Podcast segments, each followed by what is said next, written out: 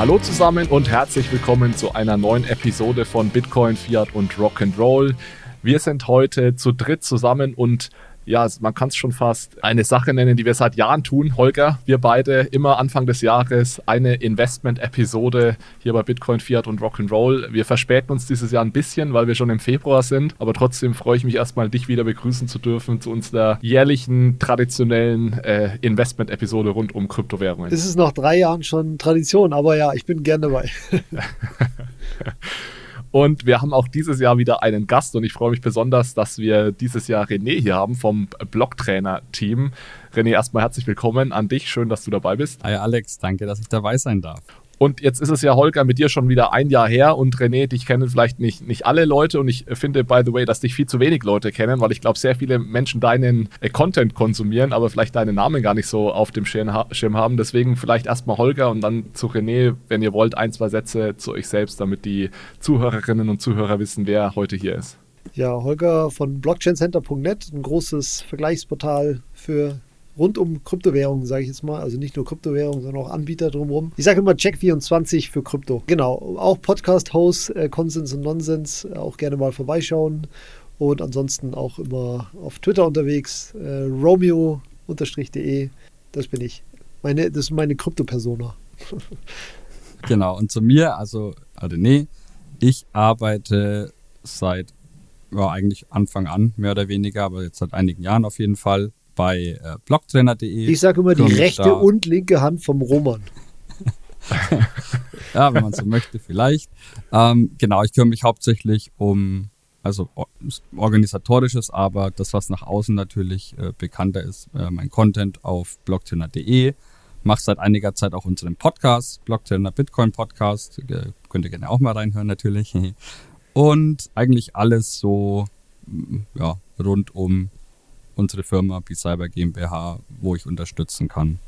Äh, ja, ist so mein, mein Ding. Ja, die Links zu allen Twitter-Handles und Websites und Podcasts, die kommen natürlich in die Shownotes. Schaut euch das sehr gerne an. Natürlich von mir gibt es direkt eine Empfehlung. Ja, wir haben heute mehr oder weniger drei Themen uns vor, vorgenommen oder drei Bereiche. Wir wollen loslegen mit einem kleinen Ratespiel und gleichzeitig Rückblick auf das letzte Jahr. Es geht heute rund um das Thema Investieren und deswegen haben wir uns vorgenommen, jeder hat ein paar Zahlen mitgebracht. Wir werfen diese Zahlen hier einfach mal in den Raum rund um den Kryptomarkt im letzten Jahr und schauen dann, äh, diskutieren die ein bisschen. Erstmal schauen wir, ob wir erraten können, was der, derjenige meint mit der Zahl, worauf die eventuell deuten könnte. Das ist so der erste Teil.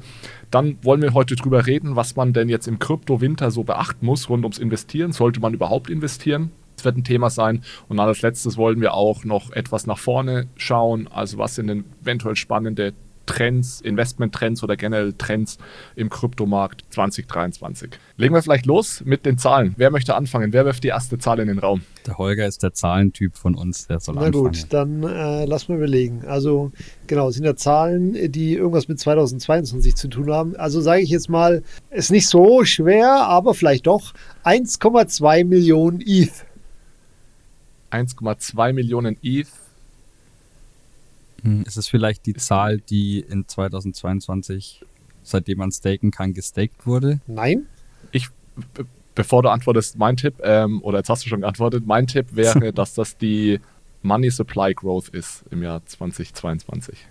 Auch nicht. Die ETH Supply Growth. Äh, aber okay. fast. Es ist sozusagen 1,2 äh, Millionen ETH, die nicht mehr zum Money Supply dazugekommen sind seit dem Merge. Also sozusagen ah. 1,2 Millionen äh, ETH, die seitdem es kein Proof of Work mehr bei Ether gab, äh, gibt, an die Miner ausgeschüttet werden geworden. Ach, ich, ich bin hätte geworden, hätte geworden werden. Genau, aber die sind jetzt nicht mehr zum Supply dazugekommen. Also es sind tatsächlich schon 1,2 Millionen ETH, die sozusagen eingespart wurden. Verstehe. Wo, wo stehen wir da eigentlich gerade? Seit dem, seit dem Merch kamen, glaube ich, ein bisschen positiv Nein. ist die Money Supply. Minus 6 Mittlerweile nicht mehr, okay. Oh, alles klar. Genau. Ich, ich nehme jetzt das Wort nicht in den Mund, aber ihr wisst, woran ich ja, denke. Ja, ja. Da, daher habe ich auch die Zahl. Da habe ich auch die Zahl. Ultrasound.money. Okay. Muss man auch mal chillen. Genau. Egal, was man von dem Meme hält. Aber die Seite ist, also die Seite ist wirklich der Wahnsinn. Ultrasound.money. So schön alles dargestellt und so weiter. Da schaut man gerne. Das ist echt eine coole Seite, ja. ja. Okay, René, eine Zahl und vielleicht, ich denke, vielleicht so ein, wie, wie Holger gerade, so einen kleinen Hint dazu, dass es nicht total random ist, äh, dann, dann haben wir eine größere Chance, es auch zu erraten. Die Zahl ist vielleicht sogar relativ gut zu erraten. Ähm, ist die 1,46 Billionen. Ah, Das, das weiß ich mit ziemlicher Sicherheit. 1,46 Billionen, also auf Deutsch, äh, also Trillion, auf Englisch sozusagen. 1,5 Milliarden. Ja, rund 1,5. Nee, Nee, nee, nee, schon 1,5 Trillionen. Billionen, deutsche Äh, Bill, Billionen. Billionen. Billionen, ja. Entschuldigung. Billionen. Deutsche Billionen. Ja, lass mal überlegen, ist es tatsächlich der Market Cap, den wir verloren haben seit in 2021? Lass mal kurz überlegen. 1, das kommt mir ein bisschen viel vor. Aber, nee, so viel war das nicht. Also es wäre jetzt, wär jetzt mein, mein Tipp gewesen und damit hast du mir auch meine, meine Zahl so ein bisschen weggenommen, weil ich vorher hätte die maximale Market Cap wäre meine erste Zahl gewesen. Die war ja irgendwie bei knapp drei Ja, doch, doch, das ähm, ist schon. auf dem All-Time-High, aber Anfang 2022 waren wir da schon ein bisschen drunter. Und jetzt sind wir bei knapp einer, nicht ganz. Ähm, und das müssten so ungefähr 1,5 dazwischen gewesen sein. Deswegen so von 2,5 auf 1, ganz grob, hätte ich gesagt, kommt hin. Genau. war der Verlust. Also, ihr habt beide recht. Am 1. Januar 2022 war die Marktkapitalisierung bei 2,3 Billionen Dollar. Äh, wie du, Alex, gerade schon richtig gesagt hattest, war es irgendwie im Vorjahr des Sommer dann irgendwie schon über 3 Billionen insgesamt. Und der niedrigste Stand war dann im November. Insgesamt war dann eben, also bei rund 843 Millionen, genau. Und insgesamt waren es dann eben knapp 1,5 Billionen, nicht Millionen. Insgesamt waren es dann knapp 1,5 Billionen, die über 2022 eingebüßt wurden an Marktkapitalisierung im Kryptomarkt. Top. Hast du auch Zahlen vorbereitet, Alex? Ja, und das war, es war ein bisschen gemein. Ich habe die Zahl nämlich vorhin erst gelesen und ich habe auch noch, ich weiß nicht, von welcher Webseite du diese Zahl hast. Ich hoffe, dass du die Zahl, die ich jetzt bringe, René, nicht, nicht von derselben Webseite kommt. Ähm, meine Zahl, und, und ich fange mal, ich fange mal mit einer schwierigen Zahl an, okay? Ich steige schwierig ein, die ist 15 und äh, bei der Zahl gebe ich einen Tipp. Gibt es da noch eine Einheit um, dazu oder nicht? Nee, die ist 15. Die Anzahl ist, ist eine Anzahl und zwar geht es da um US-Politik. Und ich gebe zu, es ist eine schwierige Zahl. Äh, 15 Rate Hikes, äh, also 15 Mal Zinsen angepasst. Nein, warte mal, so viel oft war das nicht. Äh, 15, 15.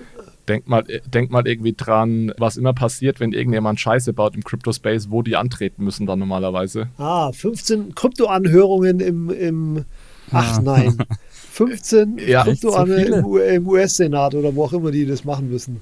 Genau, ja, das habe ich gelesen und dachte, das ist ja Wahnsinn irgendwie. Also ich weiß jetzt nicht, wie viele Anhörungen die da machen, aber 15 zum Thema Krypto ist schon auch hart irgendwie. Ja, krass. Im Jahr Das 2022. ist Also ja jeden Monat mehr als eine. ist ja, Ja. Wahnsinn. Ja. Ich meine, gut, jetzt gerade auf zum Jahresende hin mit der ganzen FTX-Thematik und so, klar. Also wie ist denn das? Der Senat, der lädt da einfach immer Leute ein, wo sie sagen, hey, Moment mal, das verstehen wir nicht, das lassen wir uns jetzt mal erklären. Äh, Also genau, gibt es ganz unterschiedliche Gründe, aber ihr kennt es ja sicherlich auch mit äh, Mark Zuckerberg. Ja, ja, auch ja, je- ich äh, habe auch schon ein paar geschaut, aber ich weiß gar nicht, regelmäßig mehr, da, das, wie das ausgelöst wird. Das sind meistens Prozess. die, die Finanzaus meistens der Finanzausschuss dann, ja aus dem Repräsentantenhaus oder Senat äh, und da sitzen die dann, das dauert teilweise Stunden. Ich habe mir das einmal wirklich komplett reingezogen, die sitzen da teilweise sechs Stunden oder so. Genau. Und das- es ist, also es ist schon fast ein Schauspiel, weil da kommen dann teilweise die Senatoren nur rein, stellen zwei Fragen und gehen wieder raus. Das heißt, nach einer Stunde wiederholen sich auch alle Fragen. Ja, ja, und der, und der, der da sitzt, muss muss, auch- immer, nach, bevor er antwortet, muss immer sagen, äh, thank you, Congresswoman, äh, Congresswoman, bla bla bla, for the question, bla bla bla bla bla bla. Ja. Genau, genau. Und muss auch, wenn nachdem er zum zehnten Mal die Frage, selbe Frage beantwortet, noch super freundlich sein, Ja, ja. auch als CEO von irgendwie Facebook. Also Total absurd, krass, ja, ja. Ach krass, 15 Kryptoanhörungen. Da müsste man einen Chart dazu machen. Kryptoanhörungen übers, über die Jahre verteilt. Ja, es ist doch was für deine Website. ja, ja, es hört sich gut an. Hört sich gut an. Adoption. Aber dann hau du doch mal deine nächste Zahl raus. Ja, die geht in Renés Richtung. Nehmen wir mal 50 Milliarden Dollar. 50 Billion, ja, okay, Milliarden Dollar. 50 Milliarden Dollar. Hat mich ehrlich gesagt Renés überrascht, Richtung? diese Zahl. Okay, also René, bei dir ging es ja um den Market. Ja, da ging Ja, es um um die Market Cap. Hat was mit. Market Cap zu tun.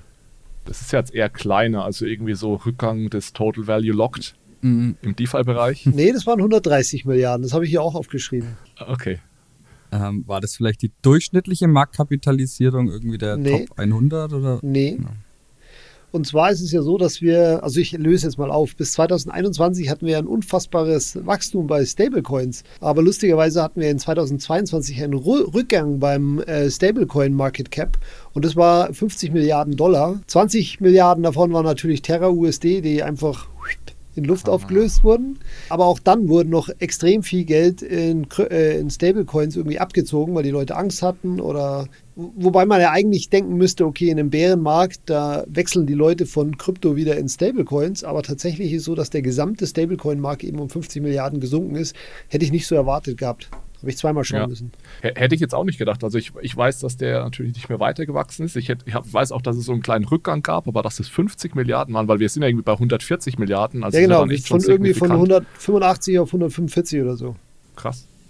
Äh, meine nächste Zahl ist die 83. 83, hast du gesagt? Ja, genau. Keine Einheit, ähm, einfach eine Anzahl. Genau, einfach eine Anzahl. Da braucht man einen Hint. Ja, ich überlege gerade, wie ich den Hint gestalte. Um 83. 83 Videos hat der Roman veröffentlicht. Nee, es müssten mehr sein. Also nee, 2020. Das ja, das sind mehr. mehr. Das sind äh, mehr. Ja, ich glaube auch, das waren mehr. Nee, ähm, es geht um Zentralbanken. Dein Gebiet, Alex. ja, dann, da, kann ich mich ja nur blamieren. Also ich, Alex. Also ich weiß, ich weiß, dass das so ungefähr auch die Anzahl an Zentralbanken ist, oder der Prozentsatz, das weiß ich jetzt gar nicht, der an CBDCs arbeitet. Der ist in der, aber ich glaube, das sind 90 sogar Prozent. 83, 83 Zentralbanken. Gibt es so viele überhaupt? Ist auch keine ja. Prozentzahl. Ist keine Prozentzahl. Ja, ist eine Anzahl, hast du gesagt, ja. ja. Da, da, bin ich jetzt schon motiviert, das, da, da drauf zu kommen. Okay, aber es hat schon irgendwas mit, also im weitesten Sinne mit Krypto-Blockchain zu tun, oder? Ja, ja. Geht um die EZB.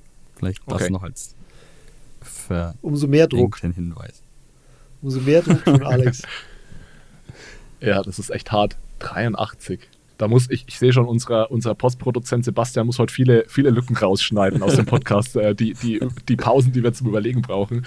Ich, also spontan komme ich da tatsächlich nicht drauf, aber ich bin sehr gespannt, was das sein wird. Okay. Ist tatsächlich ist 83 die Anzahl der Publikationen, die die EZB in Bezug auf Bitcoin im Jahr 2022 veröffentlicht hat. Was? Da ich, es ist unfassbar ich viel. Ich weiß nicht, ob wir zufällig, also irgendwann so Jahresmitte waren es, ich weiß gar nicht mehr so 50 oder 60, da hat äh, Sunny Degree hat da mal ein Video gemacht, wo er das thematisiert hat. Dafür, dass die EZB Bitcoin immer als irrelevant und so weiter abtut, beschäftigen sie sich wohl doch ziemlich viel damit. Ja. Von daher es ist es schon eine Zahl, die durchaus eindrucksvoll ist. Wie viele davon hast du gelesen? Was publizieren die so? äh, vielleicht habe ich drei oder vier davon gelesen, die, die also man die, halt immer komplett widerlegen muss, weil extrem viel Blödsinn drin steht. Aber äh, ja, nee, also ich glaube, die, ja. die bekannteste zuletzt war ja, wobei, aber nee, da bin ich mir gar nicht sicher, ob die nicht sogar schon 2021 war, deswegen ich sage Also die EZB produziert, also Publikationen, das sind ja auch zum Beispiel, da gehören ja Reden auch dazu, die werden dann auch nochmal schriftlich publiziert und die EZB hat ja so, wenn jemand Research veröffentlicht, wird das ja auch oft unter dem EZB-Label veröffentlicht. Also ich hoffe, ich warte auch die ganze Zeit schon darauf, dass eines meiner Paper, die ich mal geschrieben habe, bald unter EZB Working Paper publiziert wird. Also da gibt es einfach auch eine ganz große Range an Menschen und es ist auch in den sel seltensten Fällen tatsächlich die Meinung der EZB. Aber es ist tatsächlich so, dass zum Thema Bitcoin auch oft jetzt schon von, von Governing Council Members da eine Meinung abgegeben wurde. Also dass wirklich die, die EZB eine Meinung zu Bitcoin hat und das ist schon, finde ich auch immer ein bisschen grenzwertig, vor allem weil es ja schon teilweise ein bisschen tendenziös ist, was da verbreitet wird und das ist meiner Meinung nach nicht die Aufgabe einer Zentralbank, da so klar Position zu beziehen. Ja, man kann da auf Risiken hinweisen, aber ja, ich bin da auch teilweise ein bisschen enttäuscht, ehrlich gesagt, wie das so verpackt wird. Mhm. Interessant. Dann Alex, deine nächste Zahl. Meine nächste Zahl ist 86,31 Prozent. Und jetzt muss ich schauen, wie ich das. Es dreht sich um eine Zahl aus dem Kapitalmarkt, die aber Kryptobezug hat. 86 Prozent der Menschen in Deutschen, Deutschland haben schon darüber nachgedacht, Kryptowährungen zu kaufen oder besitzen bereits welche. Ja, aber dann geht es ja nicht um den Gut, Kapitalmarkt. Guter Punkt, aber Kapital, also Aktienmarkt oder? Genau, es geht um den Aktienmarkt. Ich mache mal, mach's mal noch präziser, es geht um minus 86,31 Prozent. Oh. Die, ist es der, der, der Verlust der Coinbase-Aktie? Ja, oh, richtig. Ja. Der war Boah, gut. Das war stark. Das war stark. Die einzige Kryptoaktie irgendwie, die letztes Jahr das relevant war, war. Ja, genau. Also die haben tatsächlich im in dem Jahr. Und das ist auch, finde ich, ein ganz spannender Punkt. Deswegen habe ich das mal aufgenommen. Ich meine, man kann ja auf verschiedene Arten und Weise Exposure zu, zum Krypto Sektor aufbauen. Ich kann natürlich direkt investieren in Kryptowährungen oder ich kann in die Dienstleister investieren, die an der Börse sind. Da gibt es nicht allzu viel, wie du sagst, René. Da gibt es Coinbase, da gibt es so ein paar Miner, glaube ich. Und das Spannende ist, dass die Miners, sowohl als auch Coinbase, diese Aktien noch volatiler sind normalerweise als die Kryptowährungen. Ja? Also mhm. sieht man ja auch mit 86% Kursverlust. Also, also das ist krass. hart irgendwie. Fast. Also hätte Blockchain Center eine Aktie, dann würden wir auch 86% verloren haben. Siehst du das so an den, an den Nutzerzahlen, ja, ja, dass die so, so, sehr zurückgegangen sind? Ja, ja, das war wirklich, das war wirklich äh, dramatisch in 2022. Ja. Wär's ähm, wollen wir noch ein Only, da ist es nicht so wild. Wollen heute. wir noch eine Runde machen oder? Also ich habe noch bei meinen mehr. Ich habe noch einmal eine ich acht Monate. Acht Monate. Acht Monate. Da muss man ein bisschen ab heute zwischen zwei in Terminen. 2022. Acht Monate waren acht rot. Monate. Ja, acht Monate René, acht Monate waren rot in 2022. Ah, cool. Nee, ja, nicht cool. Ich hätte mehr, mehr geschätzt. Ich hätte, äh, also cool, weil ich jetzt von elf ausgegangen bin. Also, okay. Und der Januar ja. war jetzt wieder grün. So, ja. damit sind wir beim Bärenmarkt. Kryptowinter.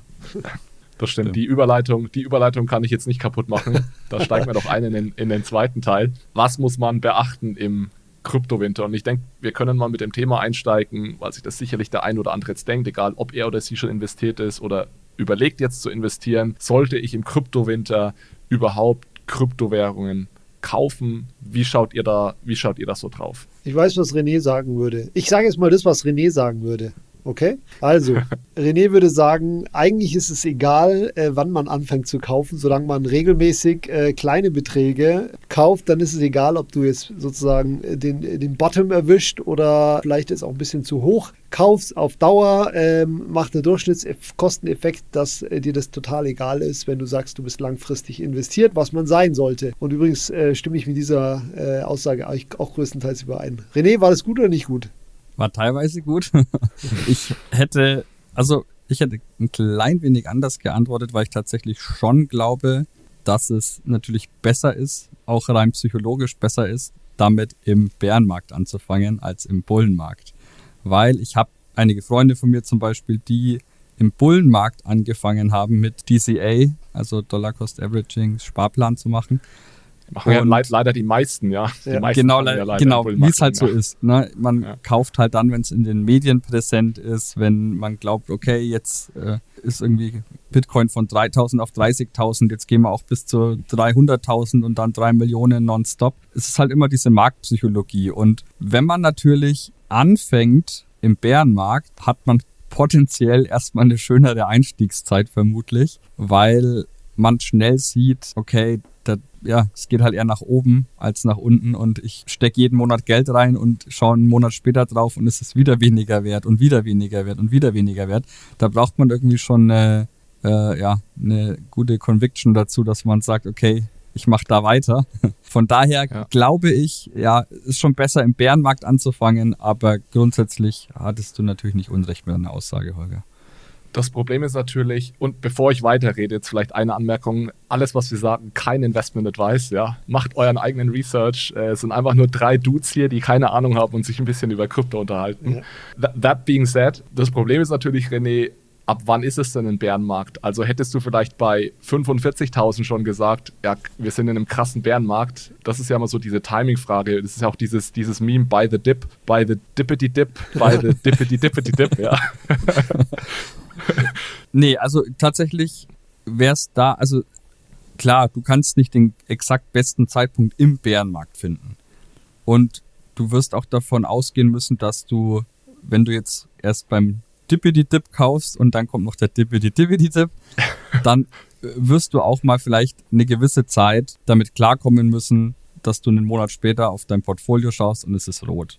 So. Es macht aber, glaube ich, einen Unterschied, ob du das zwei, drei, vier, fünf Monate durchhält, äh, durchhalten musst oder ob du das vielleicht mal eineinhalb, zwei Jahre durchhalten musst. Äh, von daher, nach einem größeren Drop, da jetzt irgendwie von jetzt äh, Bitcoin bezogen von, von äh, ja, über 65.000 auf, wie du gerade sagtest, 45.000, da würde ich schon sagen, kann man dann zumindest schon mal mit Sparplan loslegen, weil selbst wenn es dann eben nochmal 50 Prozent runtergeht, hat man halt noch bessere Einstiegspreise, wenn man langfristig natürlich daran glaubt, dass es irgendwann auch wieder hochgeht. Äh, von daher, ja. Also wenn man den Sweet Spot erreicht, dann ist es wirklich so, dass man sich denkt, okay, wenn es hochgeht, ja gut, und wenn es runtergeht, denkt man sich, oh, ist auch gut, dann kriege ich günstiger. Also das ist wirklich, wenn du, wenn du nicht zu viel investiert hast und sozusagen nicht dauernd Angst haben musst, dass du pleite gehst oder zu wenig, also dann, äh, dann fühlt sich jede Kursbewegung eigentlich gut an.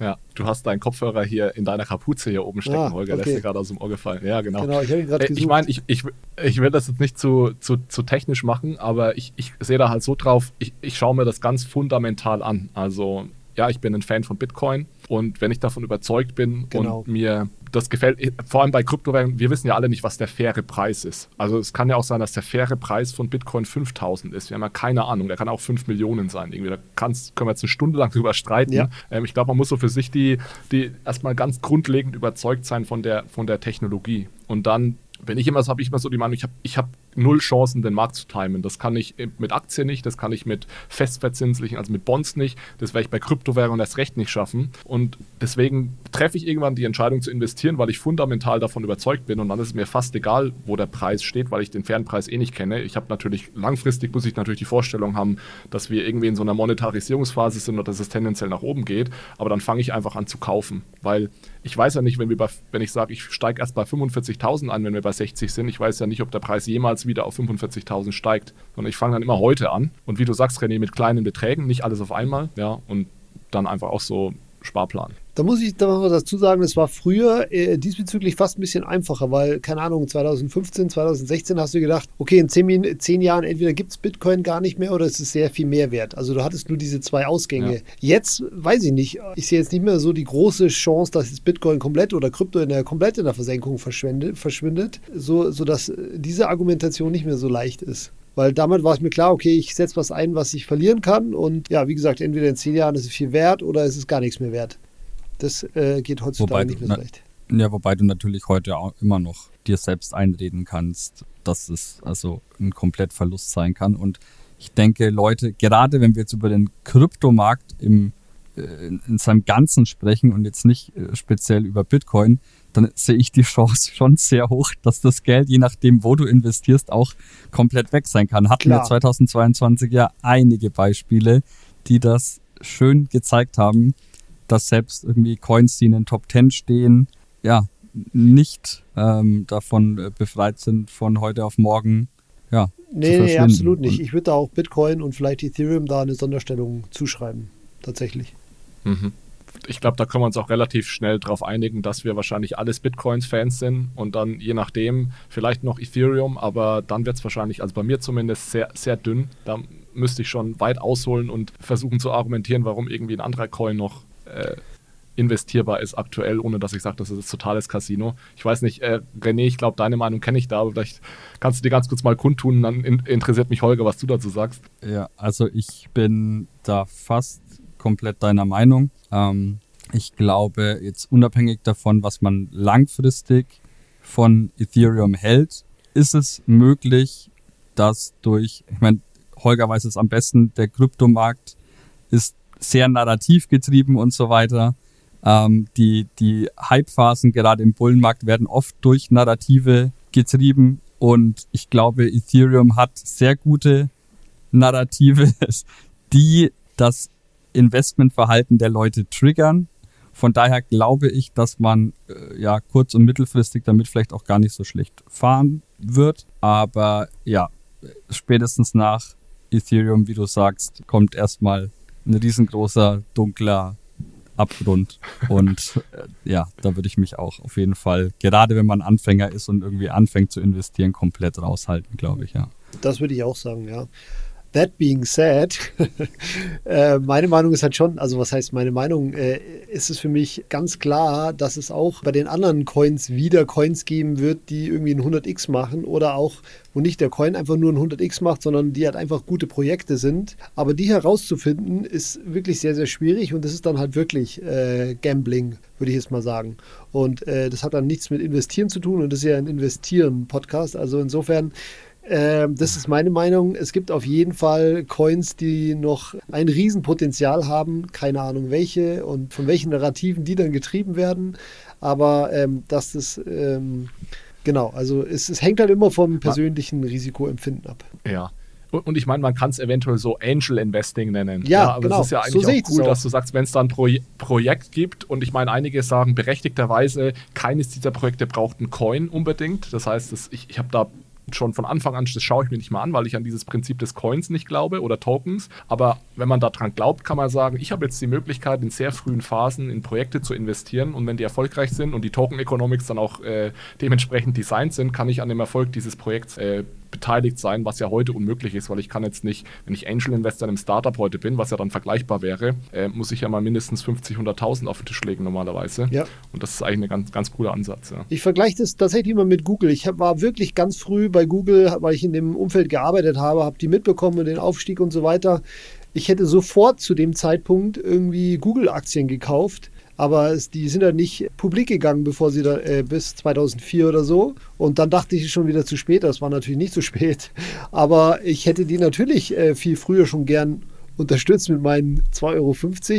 Aber ähm, ja, und, und diese Chance, wenn das jetzt so ist, dass Krypto noch sehr viele große äh, Unicorns rausbringt, dann werden da auch äh, da welche dabei sind, wo man schon früh hätte investieren können. Und ja, da muss man sich aber auch natürlich extrem gut auskennen, beziehungsweise ja, auch äh, wie halt ein VC-Investor neun von zehn Investitionen abschreiben und einer von zehn oder vielleicht fünf von 100 machen dann das. Äh, und äh, so muss man dann aber auch aus, aufgestellt sein. Es hilft es nichts, wenn du sagst, okay, auf diesen einen wette ich jetzt und der hat eine 95% Chance zu, zu basten, dann ist das keine gute Investitionsstrategie, meines Erachtens. So, Du- jetzt, So, sorry, ich wollte Ja, noch einen gerne. Punkt anmerken, weil Holger gerade sagt, ja, wir sind ja ein Investieren-Podcast. Bei Bitcoin heißt es immer so schön, Bitcoin ist nicht investieren, Bitcoin ist sparen. Von daher ist Bitcoin vielleicht auch gar nicht hier an der Stelle so passend. Ähm, wo- wollte ich natürlich noch als kleine Randbemerkung ja. einbringen. Okay, Roman, du kannst die Pistole wieder ablegen.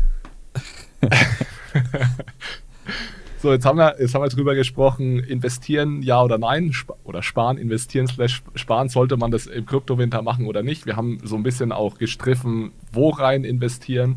Und jetzt ist die dritte Frage, wie?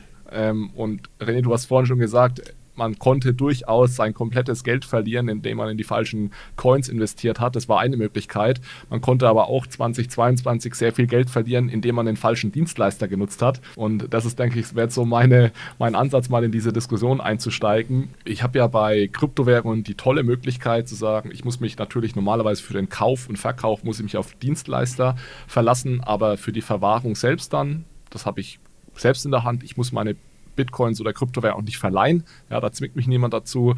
Und ja, René, vielleicht mal als dich die an, an dich die erste Frage zu dem Thema. Gerade jetzt im Kryptowinter hat dieses Thema Self-Custody, also dass ich meine eigenen Coins verwahre, nochmal mehr Rückenwind bekommen? Glaubst du, dass das die einzige sinnvolle Möglichkeit ist oder wie schaust du auf das Thema drauf?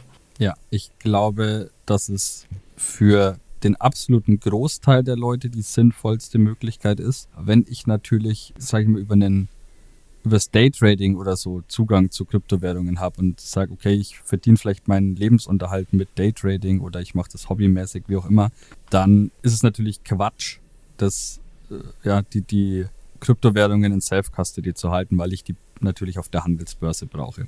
Für die allermeisten Menschen, die das aber nicht tun, ist Self-Custody mittlerweile so einfach, dass es jeder, der sich ernsthaft mit dem Thema beschäftigt, auch lernen kann. Und ähm, die Fallstricke werden immer äh, kleiner. Es, es gibt nicht mehr so viele Fehler, die man machen kann, wenn man sich an gewisse Regeln hält. Von daher glaube ich, dass jeder sich zumindest ab einer gewissen Investitionssumme, wenn ich jetzt irgendwie nur 500 Euro oder so mal hab, äh, investiert habe und mir den Verlust von den 500 Euro wirklich absolut locker leisten kann, ja, mein Gott, dann lasse ich es halt bei dem Anbieter vielleicht liegen. Ne? Ich glaube, ihr, ihr wisst, was ich meine. Ähm, aber sobald ich irgendwie nur ansatzweise in Bereiche komme mit meinem Investment, wo ich sage, okay, jetzt wird's langsam aber schon so, dass es mir zumindest ein bisschen wehtun würde, wenn das Geld nicht mehr da wäre, dann würde ich doch durchaus jedem zu Self-Custody raten, eben weil die Lösungen auch immer einfacher werden mit Hardware-Wallets und so weiter. Ähm, muss ja auch nicht immer eine Hardware-Wallet sein, auch Software-Wallets sind ja Self-Custody. Das heißt, ähm, man hat da eigentlich auch nicht mehr irgendwie einen finanziellen Aufwand, den man initial erstmal ja aufbringen muss. Von daher, ja, ist das schon eher mein, meine Sichtweise auf die Dinge, ja. Soll ich auch noch meinen Senf dazu abgeben? Also gut. Also ich komme ja auch. Äh, Holger, also der wird mich interessieren, ja, dein Senf, ja. Ich, ich erzähle mal eine andere Geschichte. Also ich habe ja äh, blockchaincenter.net, wo wir auch ganz viele Ratgeber haben, die sich eigentlich auch an Anfänger richten. Und äh, bis 2021 habe ich halt aus der Sicht eines Bitcoiners geschrieben, ja natürlich, alles Self-Custody und ziehe alles von den Börsen ab, wie es sich auch gehört.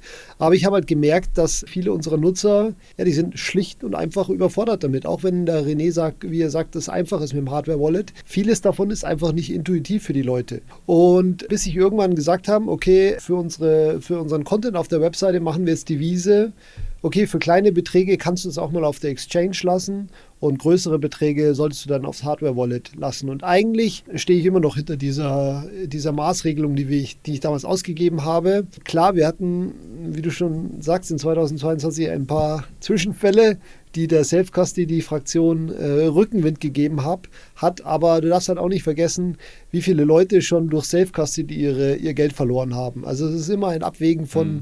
für und wider.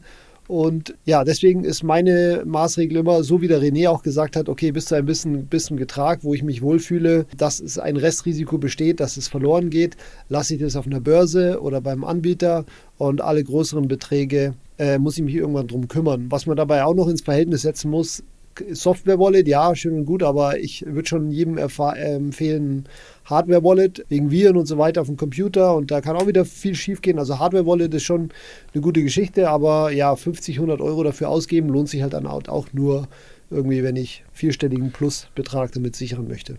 Und die Zeit auch zu investieren. Ja, auch die also Zeit, ich glaube, die Annahme, die Annahme, die hinter jetzt gerade deiner Aussage steckt, Holger, ist ja irgendwie, wenn du dich überhaupt nicht auskennst, noch keinen Bock hast, dich damit zu beschäftigen, dann ist es wahrscheinlich sehr unsicher, wenn du jetzt versuchst, eine Hardware-Wallet anzulegen, ohne wirklich dich damit auseinanderzusetzen. Dann lass es lieber auf der Börse. Ja, Hardware-Wallet würde ich nicht sagen. Hardware-Wallet würde ich sagen, wenn, wenn einer sagt, ja, ich möchte mich da eine halbe Stunde mit beschäftigen, dann würde ich, und ich habe irgendwie 5000 Euro, dann würde ich ihm auf jeden Fall Hardware-Wallet empfehlen. Aber wenn er sagt, ja, ich, äh, ich möchte jetzt eigentlich nur Kryptowährungen kaufen, weil ich weiß nicht, wie es dir geht, aber ich habe so viele Leute, die mich gefragt haben, ja, ich möchte jetzt eigentlich auch was kaufen. Und bevor ich denen erkläre, was sie alles machen müssen, sage ich denen, okay, geh zu dem und dem Anbieter und äh, kauf das einfach dort und lass es da liegen. Und wenn es zu viel wird, dann zieh es halt irgendwann runter auf dein eigenes Wallet. Das, damit musst du dich dann nochmal extra ja. beschäftigen. Aber ich sag neuen Leuten nicht, das die ganze, die ganze Geschichte, was da alles noch dazu gehört. Ich weiß, das gehört vielleicht zu meinem Bildungsauftrag dazu, aber ich habe das irgendwann aufgegeben, weil ich gemerkt habe, das, äh, das kommt einfach nicht an bei den, bei den meisten Leuten. Also ich, ich glaube nämlich, dass Self-Custody nur wirklich sicherer ist, als wenn ich jetzt, und wir können gleich nochmal drüber reden, was eigentlich so die Qualitätskriterien sind für gute, für gute Custodians. Self-Custody ist nur sicherer als jetzt mal ein solider Custodian, wenn ich mich, wenn ich wirklich bereit bin, mich damit zu beschäftigen. Und meine große Angst ist, und es geht so ein bisschen in die Richtung, was was du gesagt hast, Holger. Ich drücke es mal noch ein bisschen drastischer aus. Der Durchschnittskonsument ist einfach relativ dumm. Echt dämlich. Also wir müssen ja teilweise auf Batterien schreiben, do not eat, ja, weil die Leute sich das in den Mund stecken oder Aber so nicht deine also, Podcast-Hörer. Also, Nein, um Gottes Willen. Also wir reden jetzt über andere Menschen, als die, die hier zuhören. Äh, aber also erstens ist immer so mein erster, also ich mache es mal wieder ein bisschen äh, diplomatischer. Es ist, es ist ähm, vielleicht zu viel Aufwand äh, für, die, für diese Menschen, sich damit zu beschäftigen. Convenience ist immer King. Das heißt, die meisten Menschen sind faul und wollen irgendwas Einfaches und haben eventuell keine Lust, sich mit sowas zu beschäftigen. Und wenn sie es tun, dann machen sie es eventuell schlampig. Und auch bei einer Hardware-Wallet musst du dir über, irgendwo deinen Seed nochmal aufbewahren. Ja? ja? Und das sind einfach so Themen, da denke ich mir, ich, ich tue mich ein bisschen schwierig, uneingeschränkt dann Self-Custody zu empfehlen, auch für die Leute, die da schon länger dabei sind, weil das muss eine bewusste Entscheidung sein. Ich kann jedem, jedem dazu raten, sich damit intensiv zu beschäftigen und das dann ordentlich aufzusetzen. Ich glaube aber, die wenigsten machen das so gut, dass sie so hinbekommen, dass es mal mindestens so sicher ist, wie jetzt das bei Coinbase oder in Zukunft eventuell, wenn die Banken dann kommen, sowas bei einer Bank wirklich äh, zu verwahren. Ja. ja. Ja, das im Endeffekt deckt sich das auch mit meiner Meinung. Ähm, Das ist das, was ich eingangs meinte, mit dass jeder, dass es so einfach ist, dass sich jeder damit beschäftigen kann und es auch jeder schafft zu verstehen, der sich damit beschäftigt. Im Vergleich zu, keine Ahnung, vor zig Jahren, als es halt selbst für jemanden, der jetzt zumindest einen gewissen oder einen geringen Zeitaufwand bereit war äh, zu erbringen und es dann trotzdem nicht verstanden hat, weil es einfach noch so kompliziert war. An dem Punkt sind wir halt heutzutage nicht mehr. Jeder, der sich, Ja. was weiß ich, kann Der kann es möchte. quantifizieren. Genau, jeder, der es möchte, kann es schaffen. Auch Mhm. wenn er vielleicht irgendwie Level Auf jeden Fall. Der Punkt ist halt, dass viele es einfach nicht wollen. Die wollen einfach sagen, ich möchte einfach nur Bitcoin kaufen, ich möchte daran Genau. teilhaben an dieser Klar. Geschichte. Und denen kannst du nicht klar machen, ja, du musst aber erstmal ein Wallet runterladen und so weiter. Kannst du schon, aber dann sind sie schon wieder, sind sie schon wieder weg. Und wir wollen dir hier schließlich die nächste Ebene in unserem Pyramidensystem einziehen. die, die werden dann halt im schlimmsten. Fall irgendwann für ihre Faulheit bestraft. Und ja, das ist halt dann eigenes Risiko sozusagen. Glaub, glaubt ihr, es ändert sich was an der Situation, wenn jetzt wirklich sag mal, die großen Banken, sag mal, JP Morgan, Goldman Sachs, okay, Goldman hat jetzt glaube ich nicht so viel Retail-Kunden, aber auch so die Commerzbank, die Deutsche Bank, die Sparkassen, wenn die jetzt alle Kryptoverwahrung anbieten, würde sich dann eure Meinung und vielleicht den Tipp, den ihr aussprecht, würde der sich ändern oder würde ihr immer noch sagen, nee, Self-Custody ist auf jeden Fall das Beste? Würde sich bei mir dahingehend verändern, dass ich, was eigentlich nicht verändern, aber ich würde denjenigen, der mich nach meiner Meinung fragt, erstmal fragen, wie sein Zugang zu dem ganzen Thema ist und wie sein eben sein, sein Wille ist, sich damit zu beschäftigen und so weiter. Weil, ja, ich würde schon sagen, dass es vielleicht besser ist, wenn das irgendwie die Deutsche Bank macht oder irgendwie, ne, Sparkasse, Volksbank, wie auch immer, als jetzt ein FTX oder Binance, die irgendwo auf den Bahamas sitzen und weiß der Geier, wo ihr ihre, ihr Geld und ihre, ihre Funds verwahren. Ähm, das würde ich schon sagen.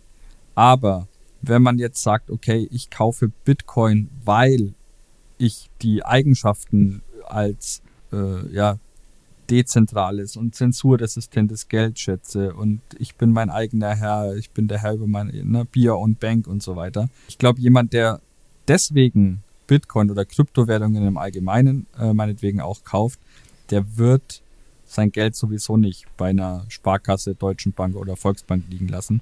Und diejenigen, die es nur kaufen, um ihre Fiat-Gains zu machen, ja, mein Gott, dann sollen sie es da liegen lassen. Ähm, ist halt dann so. Ja, also ich habe ich hab, ich hab so das, ich, ich persönlich, ich finde, wir sind gerade in einer blöden Situation, weil diejenigen, die sich damit nicht beschäftigen wollen, die haben keine wirklich guten Alternativen. Ich habe jetzt vorhin mal Coinbase genannt und die sind wahrscheinlich relativ sicher, aber es gibt nicht wirklich viele gute, sagen wir mal, zentrale, zentralisierte Dienstleister, wo ich wirklich guten Gewissens sagen könnte, leg das da hin, ja, überhaupt kein Stress, da wird nie im Leben was passieren. Ich habe aber das Gefühl, wenn jetzt wirklich die großen globalen Banken kommen und da muss man dann wieder aufpassen, wie das genau strukturiert ist, ist das Sondervermögen, stehen die da mit, ihrem, mit ihrer Bilanz dahinter, dass wenn dann wirklich was passiert, dass sie dich entschädigen. Aber jetzt mal angenommen, eine große europäische Bank würde sagen, ich biete dir Custody an und wenn ich einen Fehler mache, entschädige ich dich und da stehe ich mit meiner Bilanz dahinter, dann sehe ich keinen Grund, da nicht hinzugehen, weil meine Euros habe ich ja heute auch bei der Bank liegen. Ich habe ja hier nicht einen Safe, wo ich mein Bargeld drin liegen habe. Deswegen würde ich mich da wohlfühlen. Verstehe aber natürlich auch jeden, der sagt, hey, ich habe zum ersten Mal in meinem Leben die Möglichkeit, hier das alles selbst zu verwahren. Ich muss, ich habe ein digitales Gut und muss das nicht zur Bank legen. Heute ist ja die Bank meine einzige Chance irgendwie. Ich kann das selbst verwahren und ich bin bereit, mich damit zu beschäftigen. Dann verstehe ich das auch. Aber ich würde dann jedem empfehlen, gerade den Anfängern, hey, geh zu dieser Bank, kannst später immer noch äh, dich dazu entscheiden, das da runterzuholen. Aber äh, wir haben hier einen super Service und der, der fehlt halt leider irgendwie noch gerade. Ja. Das Einzige, was ich da vielleicht, ich weiß, ich weiß es noch nicht, inwiefern ich einer Oldschool-Bank mehr vertrauen würde als einer der Crypto-Native-Anbieter, die es, keine Ahnung, seit zehn Jahren schon am, am Markt sind, was die Verwahrung meiner Kryptoassets angeht. Aber ansonsten äh, ist es wahrscheinlich schon so, dass ich das anvertrauen würde, auch wahrscheinlich nicht machen würde oder ganz bestimmt nicht machen würde. Ich glaube, wir sind auch nicht die Zielgruppe dafür, Nee, nee, nee. ähm, die dann ihr Das- Geld dahin stimmt. bringen, sondern halt wirklich irgendwie Leute, die gerade mit dem Investieren anfangen. Aber dann lasst uns doch genau darüber mal reden, wenn jetzt jemand anfängt oder jemand generell gerade Geld auf einer Börse hat und sich vielleicht nicht ganz sicher ist, äh, passt das, was ich da mache? Ich möchte es aber gerne auf einer Börse haben oder irgendwo zentral verwahrt haben. Worauf schaut ihr denn? Was sind so die Qualitätskriterien, die da wichtig sind, eurer Meinung nach? Das ist eine sehr gute Frage, weil wir haben ja auch einen Exchange-Vergleich und ein Punkt äh, bei den Kriterien ist natürlich auch Sicherheit und wir haben uns da auch viele Gedanken drüber gemacht, wie kann man denn überhaupt einen guten Anbieter vom nicht so guten Anbieter unterscheiden? Und das ist tatsächlich echt nicht einfach, schon gar nicht für jemanden, der sie jetzt gerade äh, damit anfängt und vielleicht irgendwie fünf Namen genannt bekommt, weil ja, also wir haben uns dann auf Kriterien wie, okay, wie lange ist der am Markt? Hat er eine Einlagensicherung? Hat er eine Versicherung für seine Hot und eventuell sogar sein Cold Wallet? Und gibt es irgendwie Bug Bounties und äh, solche Sachen? Aber ja, nichts von alledem hätte wahrscheinlich jetzt geholfen bei FTX. Weil FTX war eine große mhm. Börse, die, äh, okay, die gab es jetzt noch nicht so lange am Markt, das wäre vielleicht da angeschlagen. Aber ähm, es ist tatsächlich nicht so leicht, gute von bösen Akteuren da zu unterscheiden. Ja, deswegen ist es jetzt so hilfreich, dass jetzt wirklich im Zuge des Kollapses von FTX in 2022 der Trend jetzt schon dahin geht, dass die von den Börsen verlangt wird, dass sie Proof of Reserves veröffentlichen. Also zum einen sozusagen, welche Assets halten sie aktuell mit Beweis auf der Blockchain und im Idealfall dann eben noch äh, ein Audit ihrer Liabilities, also ihrer, die Gegenseite der Bilanz, was, äh, was sie noch an Schulden ausstehen haben und das sollte sich dann im Idealfall decken. Und dann kann man sich eigentlich relativ sicher sein. Und ähm, ich möchte fast sagen, äh, ja, dann ist, ist ich meine, die Bank, die Bank hat meine Euro nicht wirklich auf dem Konto liegen. Und, aber die Kryptos äh, äh scheint sich ja schon so der Trend äh, dahin zu entwickeln, dass Fractional Reserve nicht geduldet wird. Und äh, dann würde ich mich da auch schon wieder sicherer fühlen, wenn ich sowas hätte. Wobei natürlich bei diesen, bei diesen Audits, bei den Liability Audits, die kann man auch nicht je täglich machen. Es kann natürlich schon sein, dass sie irgendwie im Januar was veröffentlichen und dann im, äh, keine Ahnung, im März, weiß ich nicht, haben sie irgendeinen Schmarrn damit gemacht. Aber auch das wiederum ist halt sauschwierig für irgendwie einen Neuling herauszufinden. Ja, und deswegen ist es so wichtig, weil das wäre die perfekte Lösung dafür, dass diese Bitcoins oder eine Kryptowährung Sondervermögen sind. Das heißt, es wird gar nicht gegen die Liabilities gerechnet am Ende, sondern das ist wie heute ein Aktiendepot. Wenn deine Bank pleite geht, ist ja dann, wird ja dein Aktiendepot nicht mit in den Untergrund äh, äh, gezogen, sondern das ist abgekapselt davon. Da hast nur du Zugriff drauf, das gehört dir. Und genauso muss es auch mit Kryptowährungen werden, weil dann können dir die Liabilities erstmal egal sein. Du hast sicher dann deine Bitcoins noch, wenn die, und das ist dann Proof of Reserve, wenn die auf der Blockchain tatsächlich existieren und im Besitz dieser Institution sind. Ja. Aber angenommen, sie sind Sondervermögen, rechtlich, aber sie sind weg. Was passiert denn dann? Dann geht die Firma Konkurs. Sie haftet mit ihrer Bilanz, wie du schon gesagt hast, aber was ist, wenn das alles nicht reicht? Dann sind sie ja trotzdem weg. Sondervermögen hin und her. Also also der Anbieter ist natürlich pleite dann, ja. aber ähm, also was dann natürlich noch passieren kann, ist, dass der Anbieter irgendwie so schlecht organisiert ist und so schlechte Prozesse hat, dass die Keys dann auch weg sind irgendwie. Nee, ich meine in, dem Fall, dass irgendwie die, äh, seine, sein, sein Cold Storage gehackt wird oder so. Die sind zwar theoretisch im Sondervermögen, aber sie sind halt einfach nicht mehr da. Genau, ein anderes Beispiel dafür, dass es gehackt wird, das meinte ich mit schlechten Prozessen. Also wenn natürlich irgendwas passiert, passiert und die verloren gehen, also dass seine Keys verloren sind oder so, das ist ja aber fast unabhängig davon, ob jetzt der Anbieter pleite geht oder nicht. Ja. Das kann natürlich immer passieren und dann ist eher die Frage, gibt es da irgendeine Versicherung? Steht da irgendjemand mit einer riesengroßen Bilanz dahinter? Ja. Also es wurden ja teilweise auch von Binance, glaube ich, schon mal, das sind ja auch schon Dinge verschwunden, aber Binance hat so eine riesengroße Bilanz, dass sie das dann einfach kompensieren. Ja. ja. Und Deswegen, also muss ich auch sagen, wobei bei Binance halt noch viele andere shady Dinge laufen, aber da ist es dann wahrscheinlich auch auf jeden Fall besser, auf einen großen Anbieter zu setzen, auch wenn da jetzt diese FTX-Thematik natürlich auch widerspricht, aber vielleicht auf einen großen Anbieter, der dann im Zweifelsfall sowas auch kompensieren kann und vielleicht sowas wie diesen SAFU-Fund, den es ja bei Binance gibt, äh, vielleicht, also ich weiß gar nicht, inwiefern auch andere äh, Börsenbetreiber so Naja, bei Bitfinex, die hatten es ja damals so gelöst, die wurden ja auch gehackt und die haben es dann einfach gesagt, okay, allen ihren Schuldnern haben sie einen Token gegeben, der irgendwann später mal äh, wieder ähm, Anrecht auf die Funds haben kannst, aber du, jeder hat irgendwie einen, Haircut bekommen, irgendwie von 30 Prozent und das, das hat funktioniert. Die haben das ja. dann über die Zeit mit ihren Gewinnen wieder ausgeglichen. War auch eine coole Lösung. Das, das, das finde ich generell cool, weil du kannst dann ja auch, sagen wir mal, deine, deine Forderungen verkaufen. Du kannst Genau. ja sagen, ich verkaufe die heute für 30 Cent für jeden Für jeden Euro, den ich ja. eigentlich be bekommen würde. Ja. Ähm, und das, die Möglichkeit habe ich heute. Die haben sehr große Häuser. Also heute werden ja auch, es, es wird ja teilweise von Celsius, von FTX und so, gibt es da ja die Möglichkeit, diese Portfolien zu kaufen. Und du gibst natürlich dann nicht 100% dafür aus, sondern die Ja. handeln halt irgendwo bei 20, 30%. Und so könnte man das halt auch auf Retail-Level dann ermöglichen. Genau. Ja. So hat es mit Bitfinex mit Token gemacht damals. Ja. Ich würde jetzt vielleicht mal noch auf ähm, andere Qualitätskriterien eingehen Gerne, bei. Anbietern und nicht nur jetzt auf die Sicherheit, sondern ja auch solche Dinge wie Nutzerfreundlichkeit äh, und dergleichen spielen natürlich auch bei der Wahl eine recht große Rolle. Und da muss ich sagen, ich werde ja auch und ihr wahrscheinlich auch häufig gefragt, hey, bei welchem Anbieter soll ich denn kaufen? Welcher ist denn der beste Anbieter? Und meine Standardantwort ist eigentlich immer, es gibt nicht den besten Anbieter, weil es einfach immer eine Frage äh, oder eine, eine individuelle äh, Frage ist, eine individuelle, individuelle Angelegenheit.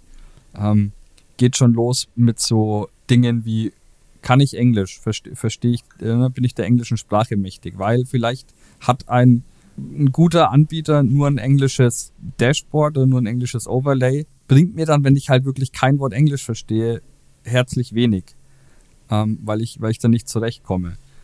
Und da gibt's teilweise so wirklich ganz einfache, ganz einfache Fragen, die man sich vorher erstmal wirklich stellen muss, um dann zu sagen, okay, welcher Anbieter erfüllt denn im besten Fall natürlich alle meine Punkte, die mir wichtig sind, aber ja, welcher trifft es vielleicht am meisten?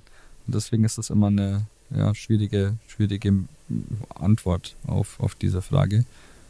Holger, du schaust so als Holger, was sind denn, was sind denn auf deiner Plattform die, du kannst es auch nachvollziehen, wo dann geklickt wird oder hast du da Daten dazu, was so die präferierte Börse deiner, deiner Besucher ist? Also tatsächlich nicht so, äh, ich, hab, ich, ich messe nicht auf was für Filterkriterien die sozusagen äh, klicken, äh, wenn Okay. sie nach einer Börse suchen. Sollte ich vielleicht mal machen, das ist eigentlich eine gute Idee. Aber also wir haben jetzt gesagt, wir schmeißen auch alle, alle Börsen raus, die kein Proof of Reserves mindestens veröffentlichen. Von diesem Audit mal ganz abgesehen, das äh, ist dann vielleicht der nächste Schritt. Und man kann dann auch danach filtern irgendwann, idealerweise. Aber ähm, sonst, ich glaube, die meisten schauen tatsächlich, okay, ähm, auch klar auf Empfehlung von irgendeiner Webseite oder einem Bekannten und dann aber hauptsächlich tatsächlich auch eher auf Usability als, als Security, hätte ich jetzt gesagt. Wobei ähm, ich, glaube ich, schon so einen Trend gesehen habe, okay, äh, zum Beispiel ein deutscher Anbieter, dass sie da inzwischen schon tatsächlich ein bisschen mehr Vertrauen in den deutschen Anbieter haben, als irgendwie in, ja, keine Ahnung, in Binance, die auf Malta oder wo auch immer sitzen. Ist aber, denke ich, ja auch begründet, ja, weil du brauchst ja meistens in Deutschland Lizenzen, wenn du einen Ja. gewissen Service anbieten möchtest und so, dann weißt du zumindest, dass da ein Regulator mal drüber geschaut Ja, hat. ja, genau. Und sowas wie FTX wäre ja auf deutschem Boden überhaupt nicht möglich gewesen, weil die BaFin das sich ja zumindest High-Level mal angesehen hätte. Das stimmt, ja. Von daher ist es ein guter, guter Indikator eigentlich. Ja, wobei weiß ich gar nicht, weil Binance ist ja auch in Deutschland und äh, theoretisch hätte was bei FTX passiert ist, ja auch bei Binance passieren können. Wobei äh, es ist für mich ist nicht so realistisch, aber die haben ja auch. Ich würde äh, gerne du musst Husten aber- und Wirecard sagen, aber ja. äh, Du musst aber aufpassen, ne? da gibt es einen wichtigen Unterschied zwischen, also FTX war ja auch in Deutschland, im Sinne von, du konntest die von Deutschland aus nutzen. also aber haben die einen Sitz in Deutschland und was immer so der Punkt ist, und da hat ja äh, unser Freund Julian Hosp auch mal Probleme bekommen, du darfst deinen Service nur aktiv bewerben, Bewerben. in Deutschland, wenn du hier einen Sitz hast, beziehungsweise wenn du halt eine, eine Lizenz dafür hast, eine Erlaubnis dafür. Ja. Und äh, das, was die ganzen großen US-Börsen teilweise immer noch machen oder viele Jahre gemacht haben, ist, die haben eine englische Webseite, vielleicht auch eine deutsche, aber du findest hier nirgendwo aktiv deutsche Werbung von denen oder so. Mhm. Das heißt, du kannst deren Service zwar nutzen, aber eben er wird nicht beworben. Coinbase hat einen Sitz mittlerweile in Deutschland. Die haben auch, holen sich gerade alle möglichen Lizenzen oder haben die schon. Und Binance tatsächlich gibt es ja auch den Michael Wild, ähm, der, der jetzt auch ein deutsches Office äh, ver, ähm, eröffnet hat für, für, für Binance, aber ganz viele sind auch gar nicht in, gar nicht in Deutschland. Ja. Das ist übrigens auch der krasse Unterschied zu den USA, weil die USA macht es nicht so wie Deutschland, die sagt, ihr dürft das erstmal alles aus Deutschland nutzen, aber die dürfen das halt nicht aktiv bewerben hier. Die USA sagt, du musst hier lizenziert sein, bevor du irgendeinen Service anbieten darfst. Deswegen gibt es ja auch immer Binance US, FTX US und so weiter, weil du darfst auch aus dem Ausland da keinen Service anbieten, wenn da nicht der US-Regulator so die Hand drauf hat. Ich wollte gerade noch äh, Zahlungsmethoden ansprechen. Das ist auch immer ein wichtiger Punkt, nach dem ich gefragt werde, weil das natürlich auch, gibt es natürlich auch verschiedene Präferenzen. Also der eine will vielleicht gerne mit Kreditkarte seine Coins kaufen, anderer vielleicht mit PayPal oder ne, ein anderer sagt, okay, mir reicht es per Überweisung, auch wenn die dann irgendwie im, im Fiat-System mal drei Tage unterwegs ist, bis, sie, bis ich meine Coins dann bekomme. Das ist auch ein wichtiger Faktor und gerade dieses PayPal-Ding ist irgendwie, wird auch immer beliebter und es fangen jetzt, also weil früher gab es halt nur einen Anbieter, der das tatsächlich angeboten hat und das wird jetzt auch immer, immer mehr so, habe ich das Gefühl. Aber das, ist der Holger, glaube ich, der Mann mit den, mit den Daten. Weißt du, wie viele Anbieter mittlerweile PayPal anbieten? Ähm, ich möchte jetzt keine Namen nennen, aber es sind jetzt nicht mehr mehr. Also früher war es nur einer, jetzt sind schon ein paar mehr. Aber ähm, ist tatsächlich noch geringer, weil halt die PayPal-Gebühren auch für den Händler immer ein bisschen höher noch sind. Ja. Klar, wobei das natürlich umgelegt wird auf die ja, also teilweise. umgelegt werden könnte auf die, ja. auf die Käufer dann. wird ja bei äh, Visa, Mastercard und Co. ebenso äh, gemacht. Aber das stimmt, so Ein- und Auszahlung, wie einfach und billig ist es möglich, ist ein Punkt. Und dann vielleicht auch der Preis. Ja, das ist für den Anfänger vermutlich nicht das allererste, worauf man schauen sollte, weil gerade natürlich die einfachen, äh, zugänglichen Applikationen oft mal ein bisschen teurer sind. Aber für die, die dann ein bisschen mehr Zeit mitbringen und sich damit beschäftigen wollen, da gibt es schon auch sehr große Unterschiede. Und ich vermute mal, Holger, dass du da auch am ersten einen Überblick hast, aber da gibt es, glaube ich, sehr große Unterschiede zwischen Binance und Coinbase Pro, ja, ja. die eher günstiger sind. Und dann, ich will jetzt nicht die teureren nennen, aber es ist einige. genauso wie du sagst. Also die Anbieter, die es besonders einfach machen, haben sozusagen, also die, die verkaufen dir halt ihre eigenen Coins und kaufen sie dann hintenrum selber und für diese Broker-Fee oder für diesen Broker-Dienst verlangen sie halt eine Fee. Aber inzwischen gibt es auch äh, Anbieter, die eigentlich eine ganz normale Börse sind und nur ein benutzerfreundlicheres äh, Frontend dafür drüberlegen, ähm, dass es eigentlich genauso aussieht, als würde es also dass es auch sehr, sehr, sehr, sehr einfach ist. Also auch da ähm, ist, glaube ich, der Unterschied nicht mehr so stark. Also und ich glaube auch langfristig werden sich die Gebühren auch immer weiter, äh, werden weiter runtergehen, je mehr, je mehr äh, Wettbewerb es da gibt. Und ich meine, wir sehen es im Aktienmarkt, wo du fast gar nichts mehr zahlst für, für Tradinggebühren. Ja. Ich glaube, dass das sich auch immer weiter runtergeht im Kryptomarkt. Weil teilweise waren es ja irgendwie ein paar Prozent, die die Anbieter draufgeschlagen haben. Das langfristig kann ich mir das nicht vorstellen. Ja. So, jetzt mal kurze Frage an euch. Wir, wir sind jetzt schon bei einer knappen Stunde. Ich weiß gar nicht, ob ihr überhaupt noch Zeit habt, äh, das letzte Thema noch kurz anzusprechen. Geht das noch? Bei dir auch, Holger? Ja, ja. Alles klar. Dann lasst uns doch vielleicht mal noch in den, in den letzten Bereich gehen und zwar so spannende Trends oder Investment-Trends fürs nächste Jahr. Wir haben vorhin schon ein bisschen über Ethereum versus Bitcoin gesprochen. Das würde ich vielleicht mal zur, zur Seite schieben. Ich glaube, da findet man auch schon echt viel Material, wenn man sich da so ein bisschen umschaut. Würde vielleicht sogar als allererstes mal hier auf das Thema NFTs auf Bitcoin gehen. Das ist ja was super aktuelles und ich habe mich ehrlich gesagt noch gar nicht damit auseinandergesetzt. Ich lese es nur gerade überall und ich weiß nicht, äh, ob ihr euch damit schon auseinandergesetzt habt. Ich vermute mal schon. René hat heute eure Meinung interessieren. Blocktrainer hat heute einen Artikel rausgehauen. Ah. Ach, gar Erzähl nicht gelesen. Mal. Den, und, gestern, direkt, und gestern auch schon. gestern auch schon. total ah, drin in dem Thema. Du siehst, ich bin nicht up to date, aber dann René, vielleicht mal an dich. Vielleicht kannst du ganz kurz mal erklären, worum es da überhaupt geht und was auch gleich, was, was du davon hältst. Mhm, okay. Ähm, also im Grunde geht es darum, dass wir zuerst mal zurück müssen ins Jahr 2017. da wurde damals ein Update bei Bitcoin eingeführt, das sogenannte Segwit Update, das im Endeffekt eine elegante Möglichkeit war, um die Blockgröße bei Bitcoin zu erhöhen, ohne einen sogenannten Hardfork machen zu müssen. Das heißt, man konnte die Blöcke, die waren bis dahin ein Megabyte groß und da waren die Transaktionen und Signaturen und alles, was man für so eine Bitcoin-Transaktion braucht, lag alles in diesem ein Megabyte großen Block drin. Und mit Segwit hat man dann quasi eine Möglichkeit geschaffen, die Transaktionsdaten in diesen 1 Megabyte Block zu legen und dann noch in zusätzlichen maximal 3 Megabyte diese äh, die Signaturdaten, äh, sogenannte Witness-Daten abzulegen. So. Jetzt gab es dann im äh, letzten Jahr ein Update, äh, wird Taproot genannt. und ähm, mit, ich sage jetzt mal, in, in Kombination von Taproot und diesem Segwit-Update ist es jetzt möglich, in diese in diese zusätzlichen 3 MB Daten reinzuspeichern. Und zwar ja wirklich mehr oder weniger beliebige Daten. Jetzt wurde ein Protokoll entwickelt, es nennt sich Ordinals ähm, also Ordinance äh, Protocol, das es eben ja, ermöglicht, diese Daten in diese, diesen, äh, in diese 3 MB oder in diesen Block zu schreiben. Und die Leute haben angefangen, ja, Bilder und sogar ein Computerspiel, ein ausführbares, spielbares Computerspiel in der Bitcoin-Blockchain abzuspeichern.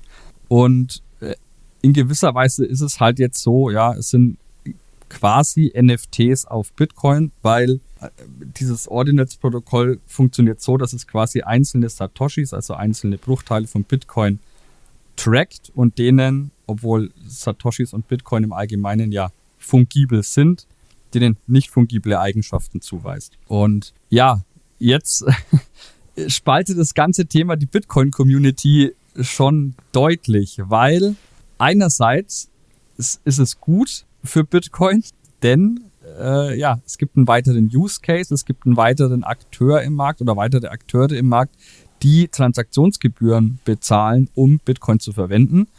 Ähm, äh, Bitcoin, das, das äh, Security Budget, das Sicherheitsbudget hängt stark an den bezahlten Gebühren, zumindest langfristig.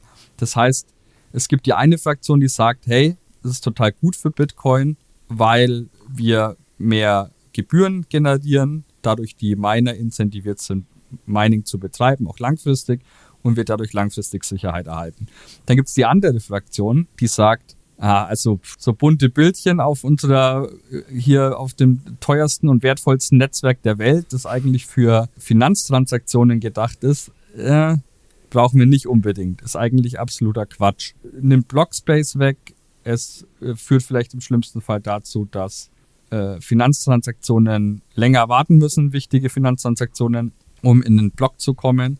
Und noch schlimmer, was ist denn überhaupt, wenn jemand anfängt und da illegale äh, Daten in die Blockchain schreibt? Und ja, dann gibt es eben diejenigen, die sagen, okay, wir müssen das zensieren, was natürlich auch wieder ein bisschen zwiespältig, äh, zwiespältig ist in einem freien und eigentlich zensurresistenten Netzwerk wie Bitcoin, da dann drüber zu sprechen, diese, diese Bilder oder allgemein diese Daten zu zensieren. Und ja, das war ein sehr heißes Thema in den letzten Tagen und ich glaube, das ist auch noch nicht so wirklich zu Ende diskutiert. Da wird wahrscheinlich in den nächsten Tagen und Wochen auch noch, äh, ja, werden noch weitere Diskussionen folgen.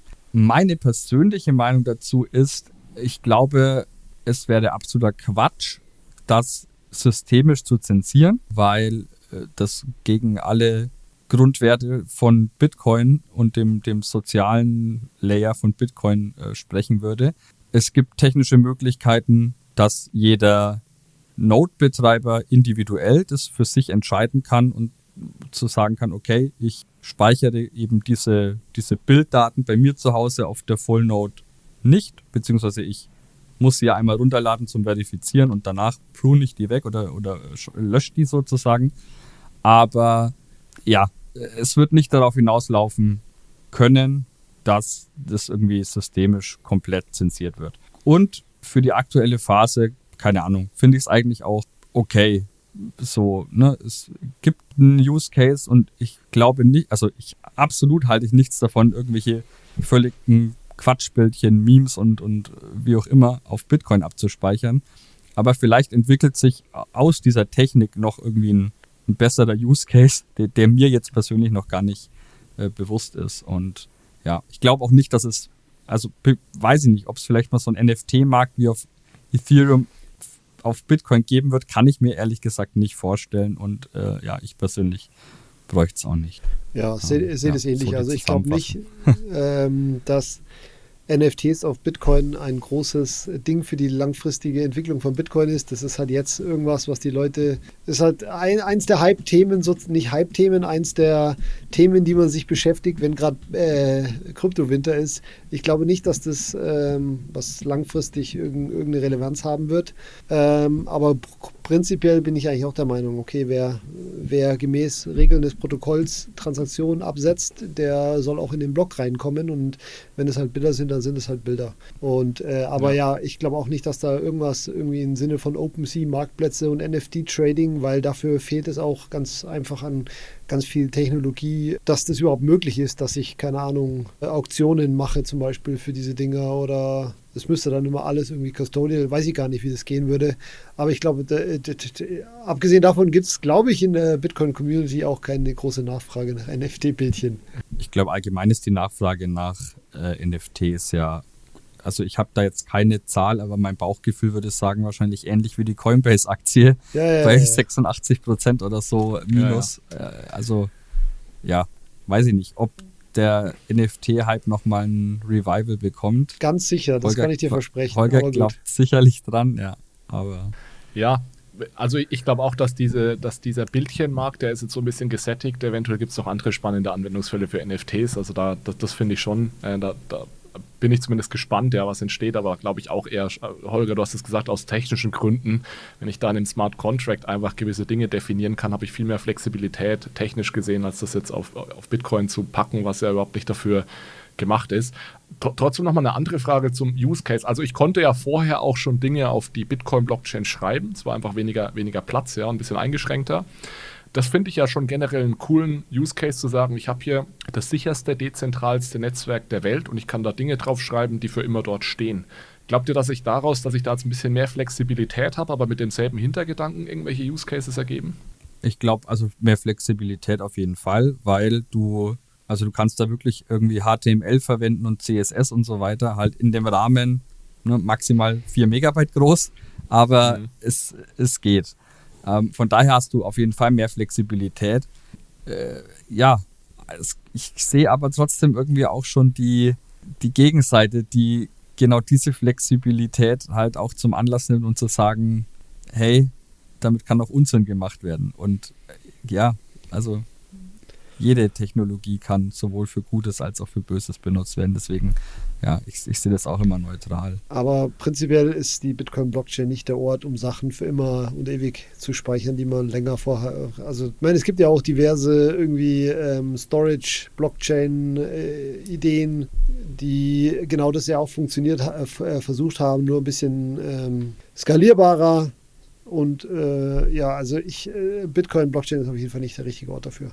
Aber es ist ja auch eine generelle Grundsatzdiskussion, die ja schon viel, viel, viel, viel früher gestartet hat. Möchte man diesen Bitcoin-Layer wirklich nur für finanzielle Transaktionen benutzen oder mhm. möchte man auch andere Use Cases zulassen? Weil Ideen gab es ja genug, aber die wurden ja in der Vergangenheit von äh, Bitcoin-Community eigentlich grundsätzlich abgelehnt und äh, entweder durch Protokolländerungen so ja, so, ähm, fast schon verhindert. Die Protokoll-Update haben das verhindert und ich glaube nicht, dass jetzt irgendwie was kommt, was irgendwie das verhindert, aber ähm, ja, es war schon eigentlich immer klar, dass ähm, nicht Finanztransaktionen auf der Bitcoin-Blockchain eigentlich nicht gewünscht sind. Es geht hier um ja. ein besseres Transportmedium für Geld. Ja, äh, in, in dem Camp bin ich ehrlich gesagt auch. Also das Schöne an Bitcoin, die Attraktivität ist einfach dieses sehr, sehr simple, ja, ja. Keine, keine Schleifchen äh, außenrum, keine Sonder-Use-Cases, sondern es gibt einen Use-Case, es musste auch nichts mehr viel, nicht mehr viel geändert werden, ja. Bitcoin ist, äh, weiß nicht, ob, ob ihr mir da zustimmt, aber so gut wie fertig. Natürlich kann man mal kleine, kleinere Sachen verändern, aber das ist gar nicht wie Ethereum, was ja noch so total im Entstehen ist. Das ist eigentlich ein ganz simples, einfaches Produkt, das einfach gut funktioniert. Und da habe ich auch das Gefühl, dass solche Dinge dann da eher Unruhe und ja, Angriffsvektoren dann am Ende vielleicht sogar reinbringen.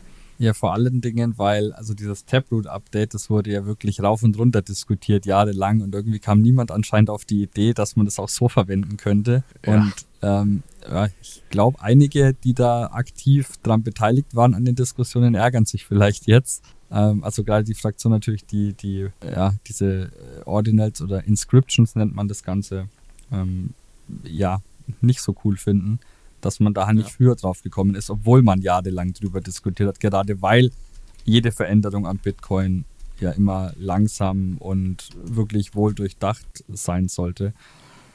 Ja, ist irgendwie schon in gewisser Weise ironisch jetzt im Nachhinein betrachtet. Ja. Aber jetzt können wir es auch nicht mehr ändern.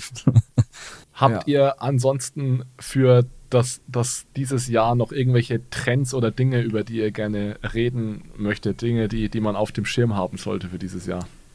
Also du hattest ja noch diesen CeFi versus DeFi-Punkt aufgeschrieben.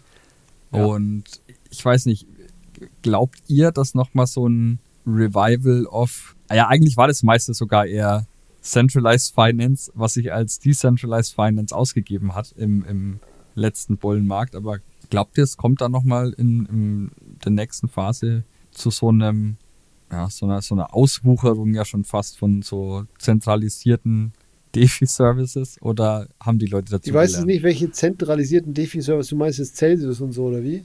Zum Beispiel, ja. Ach so, ja. Nee, also ich glaube weiterhin an ein Wachstum von DeFi, also wirklichen DeFi. Und äh, die war ja in 2021, hatten wir schon einen starken äh, DeFi-Sommer, sage ich jetzt mal. Und der ist auch extrem zurückgegangen. Also äh, wie wir schon gesagt haben, irgendwie 130 Milliarden Dollar wurden aus DeFi-Protokollen entfernt, also von irgendwie 180 auf 40 oder so. Ich weiß nicht, das stimmt schon wieder nicht die Mathe, aber egal. Äh, dieser, dieser Part von DeFi wird, glaube ich, schon wieder aufleben. Wobei ich schon auch sagen muss, dass da ähm, jetzt auch schon lange nichts mehr irgendwie irgendwie was ganz Neues kam, wo ich sagen muss, ah, das ist ein weiterer äh, Use Case aus dem Oldschool-Finanzbereich, der jetzt auf DeFi gemacht wurde, sondern was jetzt im Moment alles bei DeFi kommt, ist eigentlich nur, okay, das ist jetzt der 35. Uniswap-Klon auf der und der Chain und der nennt sich jetzt so und so. Also da ist äh, gefühlt auch noch ein bisschen wenig ähm, Innovation, aber ich hoffe mal, da, dass da immer viel gebaut wird im Bärenmarkt, äh, was dann erst im nächsten Bullenmarkt wieder sichtbar ist und uns dann alle überrascht, so wie die NFTs 2021. oder Ja, und 22. äh, die, mich haben die ja nicht überrascht. Ich hatte die ja schon prophezeit, wenn du dich Ja, du erinnerst. hattest die Pro Nee, nee, nee, nee, aber, als die, ja, ja, ja, aber nach CryptoKitties hast du nicht mehr an NFTs geglaubt. Nee, ähm, ich wollte noch sagen, dass äh, ich aber auch hoffe, dass, also es ist, glaube ich, ich habe jetzt die Zahlen nicht genau im Kopf, es waren so dreieinhalb Milliarden oder so Dollar wurde aus DeFi-Protokollen und Smart Contracts geklaut. Und, ja, es war äh, über drei Milliarden. Ja, die Zahl habe ich auch gelesen. Ja. ich hoffe, dass die Leute, also ich weiß, dass es nicht so ist, ich, ich würde hoffen, dass die, die Leute oder die Krypto-Investoren schlauer werden und ihr Geld nicht in jeden ungetesteten Smart Contract reinbuttern, nur weil irgendwie ein, ein Hundecoin dafür ausbezahlt wird. Aber ich fürchte, darauf wird es nicht hinauslaufen. Ich glaube, dass die Ja. Leute auch weiterhin auf diese Maschen reinfallen und Rugpulls geben wird und Ja. so weiter. Es ist ja auch nicht jedes Mal irgendwie eine Masche. Es ist ja sogar in den meisten Fällen, würde ich sagen, so, dass da einfach fehlerhafte Codes vorliegen, die dann exploited werden am Ende. Alles dabei. Ich weiß Fehlerhafte nicht, ob es die Codes, meisten Fälle sind. fehlerhafte Codes, Leute, die einfach mit den äh, Funds abhauen und eben auch sowas, was du sagst, ja. Bin Aber ist es dann wirklich sicher. DeFi, wenn Leute mit Funds abhauen oder also sind das dann DeFi-Projekte? Naja, was heißt DeFi, wenn, äh, ja, das stimmt. Da Weil eine DAO, eine DAO mit einer DAO kannst du nicht wegrennen eigentlich. Ja, Ja, doch, wenn, eine echte die, DAO ist. wenn es irgendwie eine 3 aus 5 Multisig-DAO ist und drei Leute sagen, okay, Ja, okay. komm, jetzt rocken wir mal dieses Projekt und das ist auch passiert, solche Sachen. Also äh, Hm. DeFi ist nicht gleich Ja, DeFi, das dieses- stimmt schon. Dieses, wie hieß, ähm, gab es diese Serie mit den, mit diesem äh, Game, Squid, Squid, Squid Game Squid Game. oder so. Da, genau, da gab's, Serie, ja, Squid Game, ja. genau, da gab es auch einen Token. Ach ja, stimmt. Und das war auch, und da sind alle rein und da, da haben die, und das war auch irgendein Smart Contract, der aber halt eine Backdoor hatte für den, der ihn geschrieben hat. Und der hat halt Ja. dann, wie bei Squid Game der Serie, quasi am Ende, ja, hat die dann geruckpult sozusagen, hat gemeint, ja, ihr seid alle raus aus dem Game und war dann irgendwie auch mit Ja. ein paar Millionen halt weg. Und ich bin mir ehrlich gesagt nicht sicher, weil Alex, du gerade vorhin meintest, ähm, dass es oft einfach irgendwie fehlerhafter Code und so war. Ich habe leider keine Zahlen, aber vom Bauchgefühl her würde ich schon sagen, ist es auch sehr häufig vorgekommen, dass es schon äh, ja, geplante, geplante Mhm. Rugpulls und eigentlich gehören auch so Pump and Dump Coins für mich mit dazu. Ja. Ne? Fair. Wa- Was ich einfach so im Kopf hatte, waren jetzt, und das waren, glaube ich, schon die großen Sachen, da wurden ja meistens irgendwelche Bridges gehackt, ja. Ja, Äh, Wo dann das- wirklich so das die schon. 600 Millionen dann weg waren oder so. Ja. Ähm, ich, Das ich hatte ja da ich hatte ja da eigentlich reingeschrieben, TradFi versus CFI versus DeFi. Da möchte ich ganz kurz nochmal äh, drauf eingehen oder hatte das zumindest im, Kopf dabei, äh, im Kopf, als ich das geschrieben habe. Und zwar, und das finde ich auch jetzt ganz spannend vor dem Hintergrund der Diskussion, die wir gerade hatten, weil die Frage ist ja, was, was verändert sich denn in der Art und Weise, wie wir jetzt so wirtschaften und Transaktionen tätigen bei TradFi versus CFI versus DeFi? Und bei DeFi, und gehen wir jetzt mal davon aus, dass wir es äh, richtig machen, ist ja dann wirklich das Risiko weniger ein Gegenparteirisiko im Sinne, dass ich jetzt das eine, mein Custodian pleite gehen kann oder dass irgendjemand mit dem Geld wegrennen kann, sondern das Risiko wird jetzt eher zu so einem Smart Contract Code Risiko. Äh, und, und das sollte man ja, wenn man es richtig macht, hoffentlich langfristig besser im Griff haben als ein Gegenparteirisiko. Jetzt haben wir aber in der klassischen Finanzwelt diese Gegenparteirisiken, die haben wir extrem gut im Griff. Ja? Also niemand hat Angst, wenn er eine Aktie kauft, dass da irgendwas schief geht und die Aktie nicht ankommt oder so. Ja, und ähm, da sieht man eigentlich, dass man das auf beide Weisen eigentlich gut lösen kann. Was nicht funktioniert hat, ist die Art und Weise, wie wir das im CFI-System gelöst haben. Also das ist echt so ein bisschen gescheitert jetzt oder große Teile davon sind gescheitert im letzten Jahr. Und jetzt ist so ein bisschen die Frage, ausgehend von CFI und der größte Teil des Kryptomarktes war ein CFI-Markt.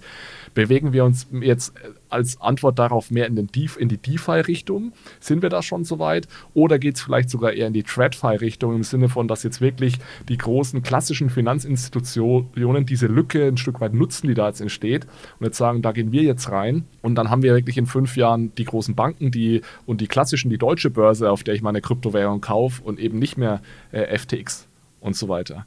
Ich habe, Holger, einen Satz noch dazu ich, hab, ich bin sehr skeptisch, was den DeFi-Markt anbelangt, als jetzt als die Lösung für oder als den Ersatz von CeFi. Ich glaube, da ist es noch ein bisschen zu früh. Ich glaube da langfristig auch dran, dass das deutlich wachsen wird. Aber ich glaube, dass es viel, viel, viel länger dauern wird, als wir uns das gerade noch vorstellen, dass DeFi wirklich irgendwie einen signifikanten Teil unseres Finanzmarktes übernehmen wird. Ja, also erstmal interessante Betrachtungsweise, so hatte ich das noch nie betrachtet, dass da eigentlich drei Player gibt oder drei Arten, von wie man das Ganze angeht. Ja, wohin geht die Richtung? Also wahrscheinlich in beide Richtungen, aber langfristig ist ja das große Ziel, dass wir Mittelsmänner, ich sage jetzt mal nicht obsolet machen, aber optional machen. Das geht ja nicht, solange ich noch im TradFi-Markt Player habe, die sozusagen die ähm, Beherrscher, also keine Ahnung, wenn ich eine Aktie kaufen möchte, dann muss ich über einen Mittler, Mittelsmann gehen, der, der das alles macht. Und ich glaube, der Trend geht schon dahin, dass ähm, sowas optional wird. Es wird immer Anbieter geben, die das für dich übernehmen und zentralisierte Anbieter, die da irgendwie eine Service noch anbieten und so weiter. Aber ich glaube, dass äh, der Trend dahin geht, dass wir immer mehr Optionen haben, äh, die Mittelsmänner herauszunehmen. Und das ist das Ziel meines Erachtens. Ich bin auch total gespannt, wie da jetzt die Regulatoren so reagieren, weil es kann jetzt ja sein, dass jetzt sagt, äh, dass alle sagen, jetzt müssen wir extra streng regulieren, weil diese zentralen Player alle gescheitert sind. Ähm, ich habe aber so das Gefühl, dass das, was passiert, jetzt werden Banken zum Beispiel strenger reguliert. Ja, genau. Also das bekomme ich so auch ein bisschen mit, dass jetzt plötzlich die Fed hat jetzt auch wieder ein Statement ausgegeben mit ein paar anderen, zwei sogar, das Fed Board und die Fed selbst, wo sie sagen, äh, für Banken ist Krypto eigentlich gar nichts. Das müssen wir jetzt die Schrauben sozusagen anziehen. Und also mein Gefühl, ja, damit verhinderst du vielleicht, dass das jetzt, wenn jetzt alle Banken da reingehen würden und dann würde was schiefgehen, dann hättest du natürlich nochmal viel mehr Stress als jetzt bei FTX. Aber ein FTX verhinderst du natürlich mit so einer Reaktion gar nicht. Und es ist auch so ein bisschen für mich so ein bisschen Versagen der Regulatoren, dass sie nicht versuchen, da noch viel aggressiver reinzugehen und eben diese Player auf den Bahamas äh, äh, versuchen in den Griff zu bekommen, anstatt jetzt irgendwie auf die sowieso schon voll und streng regulierten Institute zuzugehen. Absolut, ja. ja, ja. Aber ja, ich, also der, der ganze Gag von der ganzen Geschichte, die wir hier machen, ist ja eigentlich, dass am Ende Protokolle rausgehen, äh, rauskommen, wo sozusagen Regulator gar nicht viel was machen kann, weil ein Regulator kann immer nur was machen, wenn du irgendwo eine Firma hast oder eine Entität, die du, äh, für die du äh, Rechenschaft irgendwie ablegen musst. Und ähm, ja, es gibt durchaus schon Protokolle, wo ich das einfach nicht sehe. Es gibt zwar Uniswap zum Beispiel, die Firma, die auch ein, ein Frontend, ein Web-Frontend äh, hostet, die sich an diverse Regula äh, Regulierungen halten müssen. Aber der Uniswap Small, Smart Contract, der wird niemals reguliert werden können. Den gibt es schon so und den äh, da, da, kann niemand verhindern, dass jetzt irgendeiner aus dem Iran mit, äh, weiß ich nicht, einem anderen Land äh, einen, einen Trade macht, nur weil es auf irgendeiner OFAC äh, Blacklist draufsteht. Und ja, deswegen, du hast schon recht. Also diese Regulierungen werden immer wieder nur zentrale Entitäten treffen. Ja. gehe ich komplett d'accord. dann, dann wollen, wollen wir eventuell diesen Podcast mit äh, trauter Einigkeit beenden und einen Strich drunter machen. Sehr gut. Bin also mir hat es viel Spaß gemacht. Äh, vielen, vielen, vielen Dank für die Diskussion. Gerade, gerade die erste Runde mit den Zahlen, das müssen wir irgendwann nochmal Ja, wiederholen. das war hat Spaß gemacht. Einmal im Ja, Quartal ansonsten- Krypto-Rätseln. Ja, genau, genau, irgend sowas. Äh, ja, schön, dass ihr da wart. Danke, dass ihr euch die Zeit genommen habt. Was wir, was wir vielleicht auch nochmal äh, erwähnen sollten, ist, dass das schon der zweite Versuch ist, weil beim ersten Versuch war zwar René und Holger hier, da war ich aber nicht hier. Auch wir haben uns gut unterhalten. Also, Ja. ja, genau. Also, Entschuldigung nochmal dafür, dass ich da den ersten Termin verpennt habe. Und umso mehr danke, dass ihr auch bereit wart, hier ein zweites Mal nochmal dabei zu sein. Genau, das ähm, Ganze wie immer, Links gibt es in den Show Notes an, an die Zuhörerinnen und Zuhörer. Vielen Dank fürs Dabeisein. Sagt uns, ob euch das Ganze gefallen hat. Ihr findet das sicherlich auf Twitter, äh, auch in unserem Telegram-Channel. Den habe ich übrigens jetzt gerade mal geschlossen, weil wir ständig irgendwelche Leute da drin hatten, die da eigentlich nichts zu suchen hatten. Holger, ich weiß, du hast ja auch einen großen Telegram-Channel. Und da, da rede ich jetzt gar nicht davon, dass da Leute kamen, die IOTA geschillt haben, sondern eher Leute, die irgendwelche Pornoseiten geschillt haben. Ach so, das ist bei nicht. irgendwie. Das ist gar nicht. Das Ja, krass. Also, gemacht. Ja. Habt ihr keinen Bot, der sich darum kümmert? Ja, das sollten wir vielleicht mal machen. Ich habe ihn jetzt gerade mal geschlossen. Also wer in den Telegram-Channel will, der muss mich irgendwie persönlich kontaktieren. Aber ansonsten ähm, danke euch beide nochmal fürs, fürs Dabeisein und ja, bis zum nächsten Mal. Danke, Alex. Und danke, Holger. Achtung, Disclaimer. Die Inhalte spiegeln die private Meinung der Hosts wider, dienen ausschließlich der allgemeinen Information und stellen keine Anlageberatung oder Kaufempfehlung dar. Es gilt, do your own research, informiert euch, bevor ihr Investments tätigt. Das alles findet ihr auch auf unserer Website unter www.bfrr.de/disclaimer.